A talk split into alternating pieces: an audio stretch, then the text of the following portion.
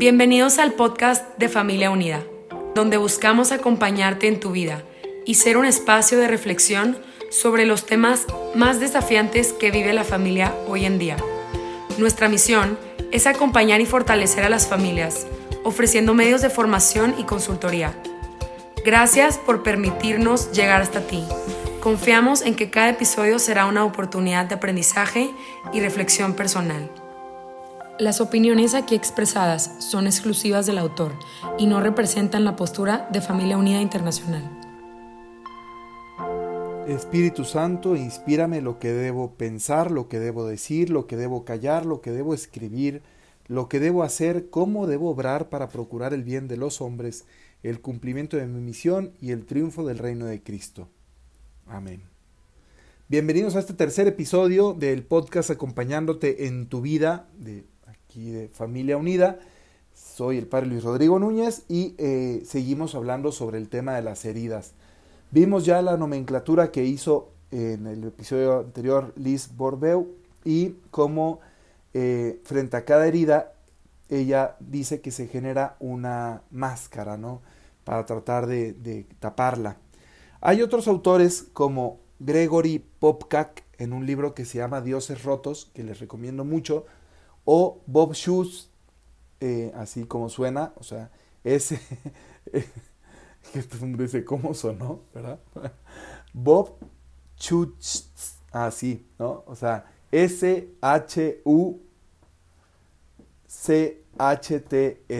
¿ok? Él tiene un libro que se llama Sé Sanado. Y, y en ese libro, este hombre, Bob, habla de cómo eh, se generan las heridas a nivel espiritual.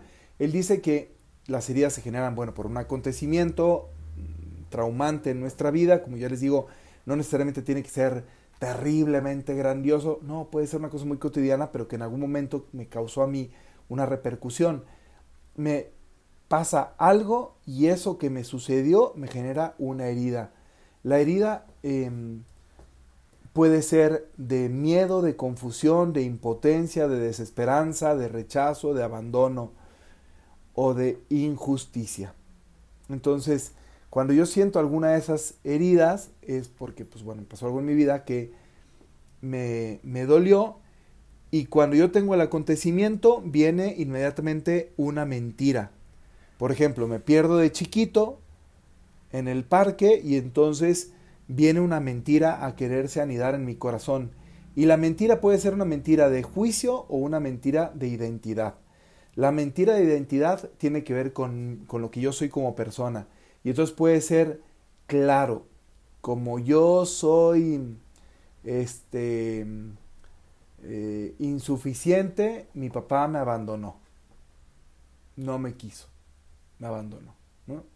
Porque yo no valgo. O podría ser un juicio, una mentira de juicio. Mi papá no me quiere y por eso me abandonó. ¿Se me explicó? Una parte de la, como que el juicio es el otro piensa esto de mí. Y la identidad es yo soy esto y por lo tanto merezco esto otro. ¿Cachan? No, no está muy complicada creo la, la diferencia. Entonces se hace una mentira de juicio o de identidad, que luego muchas veces vienen mezcladas. Yo soy esto y por lo tanto los demás piensan esto de mí, ¿no? Eh, y frente a esa mentira, como nadie quiere vivir con una mentira así, y nadie puede vivir todo el tiempo herido, pongo una protección, que suele ser una, un juramento, ¿no? Y entonces eh, para que no me abandonen, voy a ser perfecto eh, y voy a hacer todo lo que los demás quieran siempre para que nunca me abandonen. Y entonces voy a ser un codependiente de mucho cuidado. Pero es porque tengo miedo a que me abandonen, entonces como tengo miedo a que me abandonen, eh, sobre exagero un comportamiento que yo pienso que va a ayudar a que no me abandonen pero que luego en la práctica termina generando que más ganas tengan de, ah, de, dejarme, porque, ¿no? porque es demasiado pesado andar conmigo, porque yo estoy encima todo el tiempo, ¿no? Así funcionan las heridas y es terrible, porque pues ahí vamos cargando con estas actitudes y con estas disposiciones en nuestra vida por siempre.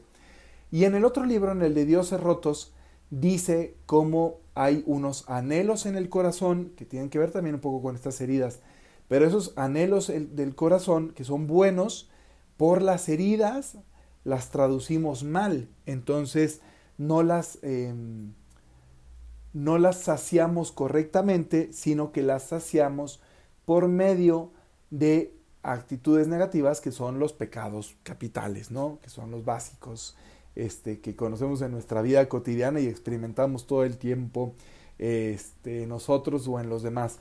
Él dice que, por ejemplo, hay un deseo profundo en el corazón de abundancia, ¿sí? De tener lo suficiente, de que no falte. Y ese deseo de abundancia eh, hace que yo convierta en un objeto de idolatría, pues a mí mismo, mis logros, eh, lo que yo consigo, etc. Y el pecado capital es el orgullo. Entonces, por medio del orgullo, yo quiero, este, como satisfacer ese deseo de abundancia, de significatividad, ¿no? De, de una vida que valga la pena ser vivida. Después está eh, el deseo de dignidad, que es un deseo bueno. Pues, que no tiene un deseo de, de, ser considerado, reconocido como digno. Pero eso hace que por el pecado yo lo trate de eh, convertir en un objeto de idolatría eh, mi estatus, las posesiones, los talentos, los contactos, los reconocimientos, por medio de la envidia, ¿no? O sea, siento envidia de cuando a alguien le va mejor porque pienso que eso me hace a mí menos digno. Después está el deseo de bienestar, de, no pasar dificultades, y eso a través de la gula se convierte en un objeto de idolatría, la comida, la bebida, las drogas, todo lo que sea cómodo, lo que sea así, ¿no? Luego está el deseo de comunión, todos tenemos deseo de, de unirnos íntimamente con alguien. Y por medio del pecado de la lujuria se convierte en objeto de idolatría, pues las relaciones, la belleza, el sexo, etcétera, ¿no? Pero como idolátricamente. Y luego está el deseo de justicia, que es un deseo bueno, un anhelo del corazón, de que cada cosa esté en el lugar que le corresponde. Pero por el pecado de la ira, ¿no? Pienso que solo voy a conseguir justicia si yo peleo por ella. Entonces convierto en objeto de idolatría el poder, el control, ¿no? La justicia en mal sentido, o sea, en mal, mal, malmente entendida, ¿no? Inmisericordia. Y luego la, el deseo que tengo de confianza, anhelo de confianza, me lleva a ser avaricioso. El pecado que, que lo tuerce es el de la avaricia, que me lleva a querer idolatrar la riqueza, la seguridad, el, el que todo esté, ¿no? el que tenga yo siempre más y más y más para que nunca falte. Y por último, el deseo bueno que tengo de paz, el pecado lo convierte en pereza. Y entonces idolatro la comodidad, la vida fácil, el sacar la vuelta a los problemas, etc.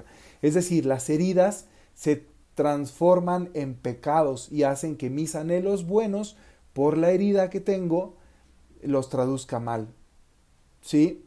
Y, y es así más o menos como funciona la dinámica una experiencia negativa de mi vida sobre la cual se hizo una mentira y sobre esa mentira eh, yo hice un juramento de que no, de, no de, como de compensación, pero sobre compensación, pero como está basado en una mentira, normalmente esa compensación es exagerada, se transforma en un acto de pecado, ¿verdad? En un acto de no amor a Dios, de no amor a mí mismo, sino de desorden y em,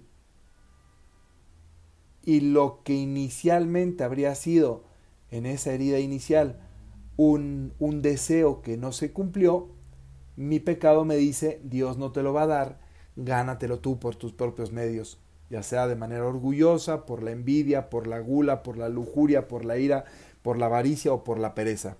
Es desconfiar de Dios como la fuente de todos los bienes, es olvidarme de quién soy yo y quién es Dios delante de mí y apañármelas, como se dice por ahí, cotidianamente con mis propios medios. ¿Quién de nosotros alguna vez no ha caído en estas actitudes de idolatría, no? Eh, y quizá más que espantarnos cuando cometemos un pecado capital de estos, lo que tendríamos que hacer es preguntarnos qué estaba buscando yo de fondo. Estaba buscando la confianza, la paz, la justicia, la comunión, el bienestar, la dignidad, la abundancia, pero pues ¿por qué lo hice a través de un pecado? ¿Por qué lo hice a través de la lujuria o de la ira o de la envidia o de la gula?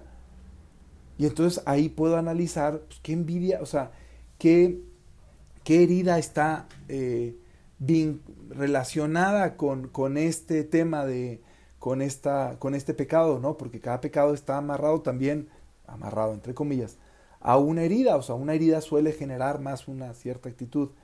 Entonces, por ejemplo, si yo me siento, eh, si me he sentido rechazado siempre, pues quizá lo que tengo es un deseo profundo de comunión.